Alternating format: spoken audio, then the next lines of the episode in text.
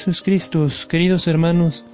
Me he visto en cierta necesidad de hacer una serie de reflexiones y aportaciones en torno a la religión entendida como tal y desde el sentido humano, dado que es muy abundante el fideísmo que hay en la sociedad actual y pues realmente se ha perdido el sentido religioso auténtico, el sustrato humano. Esto provoca que toda profesión de fe sea una simple declaración de pertenencia a un club social y no a una auténtica manifestación pública de la fe. Es un error muy grave el considerar a la religión como un mero club social, como un simple grupo, como si fuera la porra de un equipo de fútbol.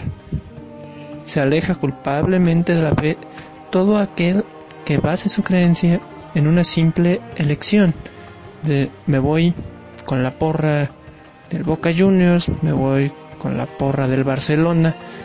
No, no es eso. Está mal. La persona se adhiere a la fe en una búsqueda de la verdad y otras personas van coincidiendo en ese camino. No es un ¿qué necesito para entrar en su club? No, no, no es así, no funciona así. Y si funcionara así, entonces no se está viviendo auténticamente la religión. Un concepto de religión, el propuesto por Alessi, llega a ser uno de los más claros que hay. La religión es, es esencialmente la consciente y recta ordenación del hombre a lo divino. Esto implica comprender de una manera eh, la religión un poco más hacia lo ascendente. Eh, un hombre que busca a Dios. Ahora quizá habría que interrogar, bueno, que Dios, ¿no? Eh, y pues puede ya entrar el, el debate un poco Incluso es recomendable leer el texto de, del cardenal Ratzinger, el dios de la fe, el dios de los filósofos. Bien, pero ese es otro tema que no quiero del todo abordar, al menos no ahorita, quizá eh, posteriormente. Ahora, eh, eso también atañe un poco más hacia la eh, teología natural. Entonces, mm, bueno, no quiero realmente ahondar mucho sobre eso ahorita. Mencionaba lo de la religión en un sentido ascendente. Esto significa que ponemos como punto de partida la búsqueda del hombre y su reflexión sobre lo divino hacia lo divino. Hay otro sentido, que es el de la religión descendente, la cual implica lo religioso desde Dios, y es donde hablamos de una revelación.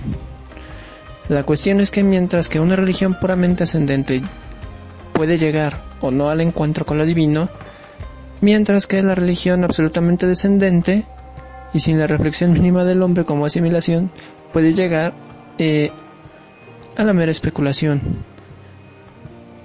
Entonces, solo ascendente Quiere decir que muy probablemente no se llegue a lo divino, como podemos ver quizá eh, el pensamiento de Aristóteles o el pensamiento de Nezahualcóyotl, que no, no logran llegar al encuentro con lo divino.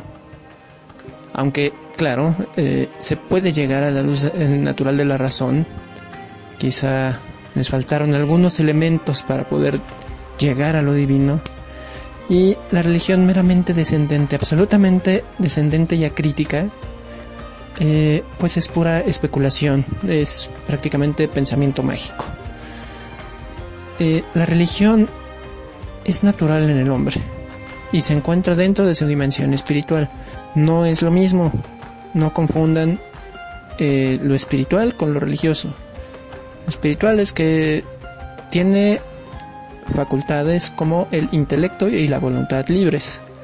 Dentro de cabe la religiosidad, pero no quiere decir que sea equivalente la religiosidad que la espiritualidad. Esto significa que un animal no puede ser religioso, dado que no tiene el presupuesto espiritual que le es propio a los hombres. Y así la pregunta de los presocráticos sobre el arjé, el principio constitutivo de todas las cosas, se toma en última instancia en una pregunta religiosa, el origen de todo. Eh, esto implica entonces una investigación y una búsqueda incesante por conocer, por llegar a ese principio, por llegar a la verdad, de conocer el ser que causa al ser de todas las cosas. Porque nosotros no nos damos el ser a nosotros mismos, puesto que no lo podemos participar. Yo no le doy el ser a otra cosa. Y en este camino hay dos exigencias fundamentales. El camino religioso tiene estas dos exigencias fundamentales.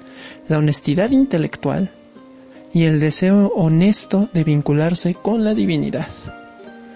La honestidad del pensamiento debe ser el rector en la vida religiosa pues quien se olvida de la imperante rectitud en su forma de pensar, acaba por desviarse y desviar a quienes logre convencer. A este tipo de personas les llegamos a llamar sofistas. Usan mucho la retórica para convencer a la gente, pero en realidad no hay una rectitud de intención ni un deseo honesto de vincularse con la divinidad. Eh, en la forma en la que vivimos la religión debemos tener muy clara esta rectitud, en aquellas personas que también profesan eh, la misma religión, en los fundamentos sobre todo de la fe. Vaya, hay que tener clara esta diferencia. Una cosa es los fundamentos de la fe y otra es la rectitud con la cual la profesan. Eh, no, no es exactamente lo mismo. Debería coincidir pero no siempre coincide. Esto implica entonces diferenciar lo que es lo que hacen. Porque eh, en el mundo del deber ser hay muchas veces fundamentos que no se ven porque nos perdemos en el hacer.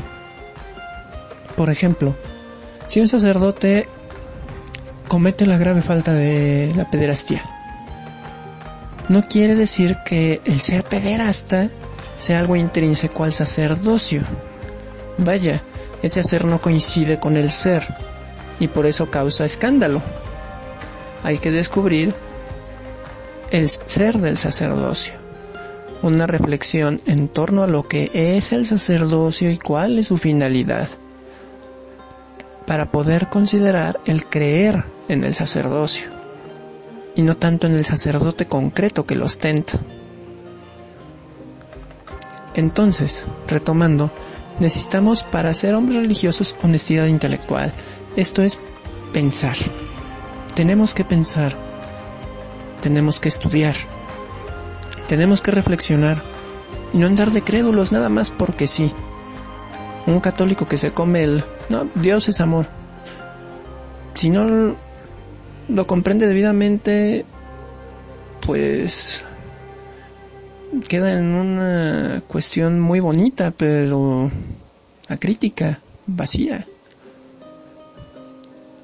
El Papa Benedicto XVI escribe una encíclica sobre Dios es amor. Y creo que hay mucho que decir sobre eso. Eh, implica una reflexión mucho más profunda. Eso significa que tenemos que estudiar realmente.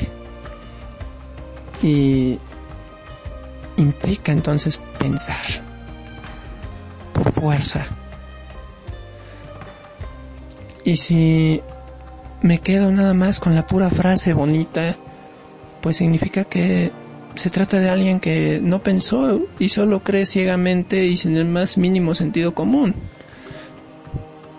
En la fe tiene que haber razón. Sin ella, la fe está muerta y se le llama fideísmo. Tiene que haber razón, tiene que haber pensamiento, tiene que haber reflexión, tiene que haber estudio. Por otra parte, la gran mayoría de las sectas muy comúnmente no tienen un deseo honesto de vincularse con la divinidad. Muchas de las sectas surgen con anhelos económicos o por simple control de masas o simplemente por llevarle la contraria a alguien. Cuando es así, se ha perdido de vista ese deseo honesto de vincularse con la divinidad. Pondrán miles de pretextos, pero si algo debe de caracterizar al hombre religioso es la honestidad. Y querer disfrazar una intención torcida no ayuda a vivir en plenitud la religión, sino que se desvía al grado tal de que se convierte en algo autorreferencial y en consecuencia un autodivinizarse, que a su vez desdice de la honestidad intelectual.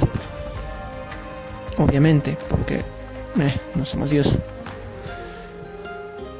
Respecto a ambos presupuestos para una vida religiosa,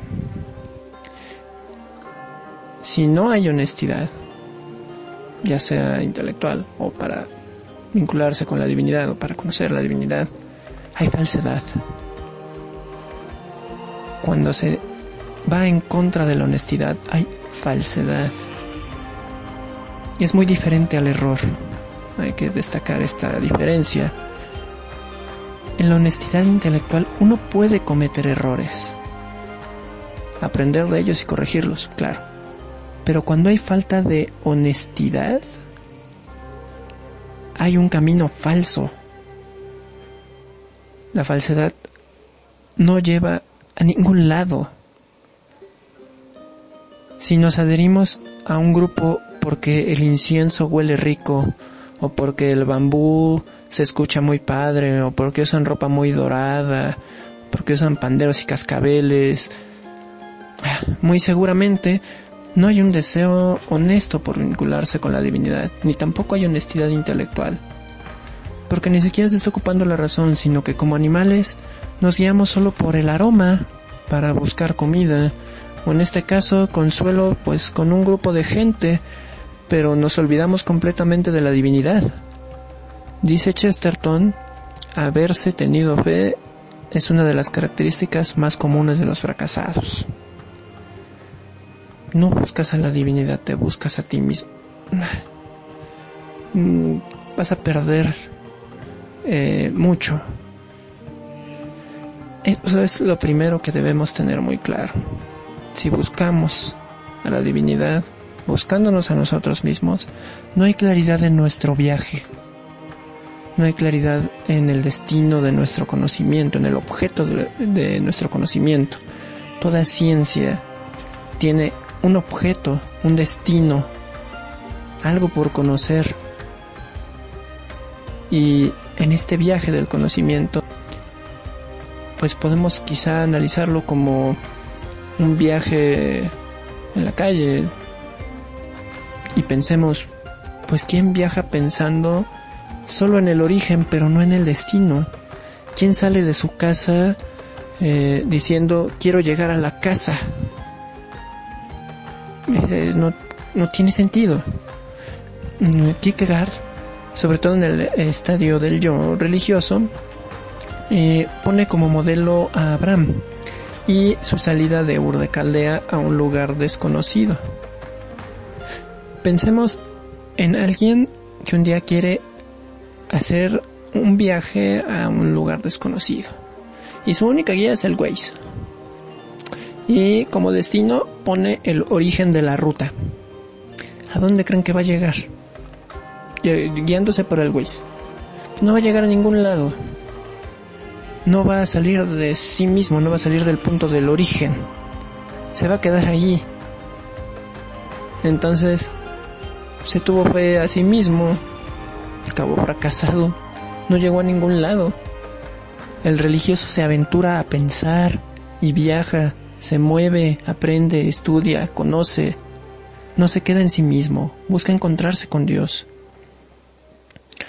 Ahora, hay que considerar otro elemento en la conformación de nuestra religiosidad, que son la cantidad de errores que hay en la interpretación del fenómeno religioso, que eh, suelen atacar esta cuestión de la honestidad. La primera es la generalización. Este error suele ser muy común y desorientan el ser de lo religioso. Por ejemplo, quien no se acerca a la fe católica porque piensa que todos los sacerdotes son unos dinereros que les gusta hacer un show llamado misa y pasar la canasta, eh, bueno, se está generalizando una práctica que no forma parte de la fe católica. Eso no viene en ningún documento de la iglesia. No, no viene ahí el sacerdote tiene que robar a los fieles y hacerse rico con la lana de No existe. No existe un documento que diga eso. Por lo tanto, esa práctica no determina el ser. Al momento de generalizar, se está basando en el juicio de las prácticas, pero no de la estructura constitutiva, de la fe que se profesa. Y así aplica incluso en muchas otras religiones, no, necesariamente eh, estoy refiriéndome solo a la fe católica. Mm, realmente podemos quizá descubrir algunas cuestiones que tengan eh, ahí los musulmanes, los judíos. Bueno, hay que distinguir qué es una práctica que hacen pero que no es una parte constitutiva. Porque si es distinto. Ahora, si esa parte constitutiva desdice de las buenas costumbres y de la moral, habría que tener cuidado. Si parte de la estructura de la fe tiene algo que vaya contra la ley natural, que es participar de la ley eterna, entonces algo no anda bien. Pero ahí ya es otro asunto. Es respecto a lo constitutivo. A la estructura. Y no al hacer. Es diferente. Luego, el segundo error que tenemos es el fundamentalismo. Esto se da mucho en las personas que se dicen muy religiosas pero en realidad la gente fundamentalista es todo menos religiosa, porque se apegan a cualquier religión, sea, no importa, se adhieren tanto que comienzan a negar hasta lo mismo que profesan, aquellos que son afines a sus convicciones religiosas. Dejan de ser incluso afines a las mismas personas que en teoría profesan la misma fe. Por ejemplo, esto se ve mucho en los católicos de la tradición o tradicionalistas. Aquellos que piensan que si no es en latín, la misa no sirve. La misa es una basura. La misa es bastarda, llega a decir por ahí, ¿no? Eh, es herética. Quién sabe si sea válida. Y comienza a atacar a todos aquellos que no están de acuerdo con él. Se apega a una norma mal interpretada que lo va alejando y alejando también a la gente que llegue a instruir en esto eh, progresivamente de la fe. Pues se coloca como un criterio único de interpretación de la norma religiosa. Y volvemos al mismo ejemplo. No podemos iniciar un viaje pensando en llegar al origen del mismo. Hay que aprender también de aquellos que ya han iniciado ese viaje y llevan ya un tramo recorrido. Colocarse como criterio único lleva al fundamentalismo. Y peor, cuando ese fundamentalista está convenciendo a alguien más, surgen grupos que ya no son religiosos, ya no buscan a la divinidad, sino solamente tener la razón, ya no buscan a la divinidad, ya no buscan a Dios, sino que se basan únicamente en normas, lo que podríamos llamarle incluso una forma de positivismo. Dejan de lado el todo y se quedan con la parte.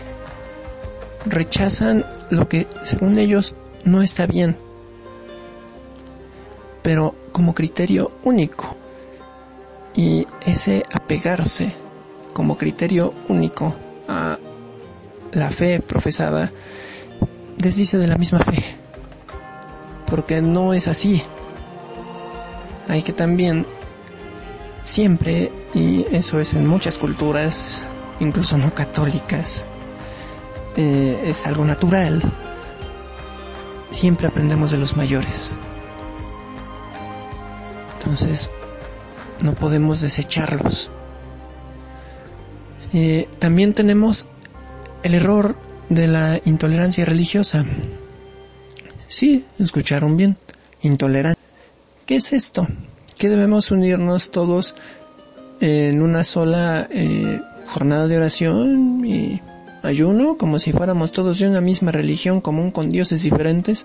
No, eso no es tolerancia religiosa. Eso es un atentado contra la religiosidad. Es un atentado contra el ser humano. El andar mezclando religiones compulsivamente. No, eso es una ofensa contra la humanidad. Ya no digamos contra la fe, contra la humanidad. La tolerancia religiosa mm, no va enfocado a eso. La tolerancia religiosa es asumir la ley validad que no es la gradualidad de la ley. Lo que está mal está mal y lo que está bien está bien. La tolerancia ciertamente es permitir algo que no está del todo bien. Pero esto no implica solaparlo o justificarlo. La intolerancia religiosa como error de interpretación del fenómeno religioso es, en esencia, algo violento. Pienso mucho en el caso de Edith Stein, Santa Teresa Benedicta de la Cruz, mujer judía que se convirtió en una de las más grandes filósofas de la historia. Se doctoró en Alemania en una época pues en la que una mujer accediera a estudios universitarios realmente era algo imposible. Ella llegó a proclamarse atea y finalmente profesó la fe católica gracias a Santa Teresa de Jesús y a Reinac y también pues tuvo que ver Max Scheler. Bueno, ¿qué hubiera pasado si hubiera llegado el intolerante religioso durante su época? Aquel que no tolera el error, ¿no? Imaginemos a ese típico católico, o al menos que se dice católico, porque Realmente eso no es ser católico, pero bueno, se dice católico. Que ve con asco a quien profesa otra religión y le empieza a atacar. Y aclaro, por atacar no me refiero a dialogar o a estudiar o a suscitar una reflexión, me refiero realmente a atacar.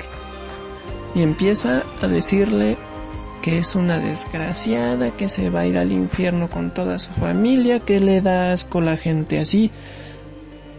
Yo creo que, pues lejos de suscitar el conocer la fe católica, va a provocar más bien lo contrario. Ella buscaba conocer, pensando en Edith Stein, buscaba conocer, no pelear, ella quería aprender, no, no, no ser humillada o atacada. Digo, es un ejemplo. Esto no pasó, pero vaya, si hubiera pasado con Stein, pues es probable que nunca hubiera llegado a fe católica, quizá, quién sabe. Eh, yo incluso puedo pensar que Edith Stein, pues más bien se hubiera interesado en estudiar más acerca de tan terrible comportamiento. Pero pues otra persona mejor se aleja de gente así, de gente que según se dice católica pero que no tolera el error y se cierra el diálogo porque todos los demás están mal menos él. No, a ver, espérate, eso se llama soberbia. Y eso guía la intolerancia religiosa. Por eso la tolerancia al fenómeno religioso implica una comprensión, una reflexión del otro, esto es, pensar en el otro en forma empática y orientar la reflexión en un diálogo. Así hacían los griegos. Jamás vemos que Sócrates eh, llegue a humillar a medio mundo por saber mucho y a como si fueran tontos. Por el contrario, entran en diálogo para de ahí sacar sabiduría. Eso sí se puede. mucho, no, es que el diálogo interreligioso. A este nivel, claro que se puede. A este nivel de diálogo, auténtico diálogo. Ese deseo honesto por conocer la divinidad. Bueno fuera que hubiera ese diálogo para que pudiéramos llegar a la verdad. Porque es necesario ser conscientes. Incluso como católicos asumimos que es la única religión que posee el carisma de la verdad, dice San Ignacio de Antioquía. Y entonces, ¿por qué el miedo al diálogo? Sabemos que en la fe católica está la verdad. Si realmente lo supiéramos, no tendríamos miedo al diálogo. Y sin embargo, pues andamos ahí con no podemos tolerar el error y ese tipo de cosas. Eh, bueno, este, mejor entrar en diálogo. Y ojo, entrar en diálogo no significa que me voy a ir a poner a adorar a todos los dioses de todas las religiones. No, eso no es diálogo. No puedo hacer eso. Nadie podría hacer eso. Eso no, no es adecuado, no está bien. no, es incorrecto. Y eso. Vamos a orar todos juntos. No, a ver, a ver, a ver. Porque tiene el budista una concepción muy distinta de orar a la concepción que tiene un católico, a la concepción que tiene un musulmán. ¿Cómo nos vamos a unir en oración cuando el concepto es eh, por mucho distinto? Entonces, eh, no, no es tan simple. El diálogo no se da entonces a ese nivel, a nivel dogma. No. Se da a nivel razón, se da a nivel conocer la verdad. Es ese es el diálogo interreligioso. Más allá no. Es violencia. No está bien. Ahora, otro error es la falta de respeto. Va ligado al anterior. Pero se da incluso en las personas que se han adherido a la misma fe. Nunca falta el que supuestamente sabe más y comienza a faltar el respeto a los demás y les empieza a tachar de ignorantes, mensos, torpes, lo que sea. Muchas veces me he encontrado en medio de debates en redes sociales en las que para entrar en diálogo expresa doctrina fundamentada y argumentada debidamente pero las respuestas que me dan son, eres un idiota obsesionado, loco, tú no sabes, fanático, ridículo. Y solo llueven los insultos, pero nada de diálogo, nada de razón, no argumentan, solamente ofenden o ponen caritas de me divierte. Eh, bueno, solo atacan, pero no buscan conocer, no buscan aprender y no quieren entender y al ser gente cerrada en sí misma, rompe totalmente con el sentido religioso que nos arroja un mar de sabiduría. Y volvemos a lo mismo. Si entendemos la religión como un viaje en el cual adquirimos sabiduría, pero no pienso más que en otra cosa que en mí mismo, acabaré dando vueltas sobre mi propio y no conoceré absolutamente nada. No es insulto decir que me quedaré como un tonto, porque realmente el tonto es el que no piensa, el que no busca la sabiduría, quien se encierra en sí mismo, quien no quiere conocer la verdad, a quien no le interesa su fe, va a quedarse así, dando vueltas sobre sí mismo, girando sobre su propio eje, sin ningún destino. Nada. Se va a quedar en nada. Frustrado y solo. Pues bien, quiero eh, concluir esta primera parte, pero quiero seguir hablando en siguientes capítulos sobre esta filosofía de la religión, más que más que dar datos muy puntuales es suscitar un poco esta reflexión sobre los fundamentos de nuestra fe, eh, sobre todo a nivel humano, a conocer el sentido de lo religioso. Entonces, esta es la primera parte y la próxima semana procuraré brindarles la segunda. Sanctum presidium confugimus sancta Dei genitrix nostras deprecaciones nel spicias in necessitatibus sed a periculis libernos semper Virgo gloriosa et benedicta. Ora pro nobis sancta Dei genitrix, Urinie epiciamur pro missianibus Christi, nos compra pia benedicat Virgo Maria.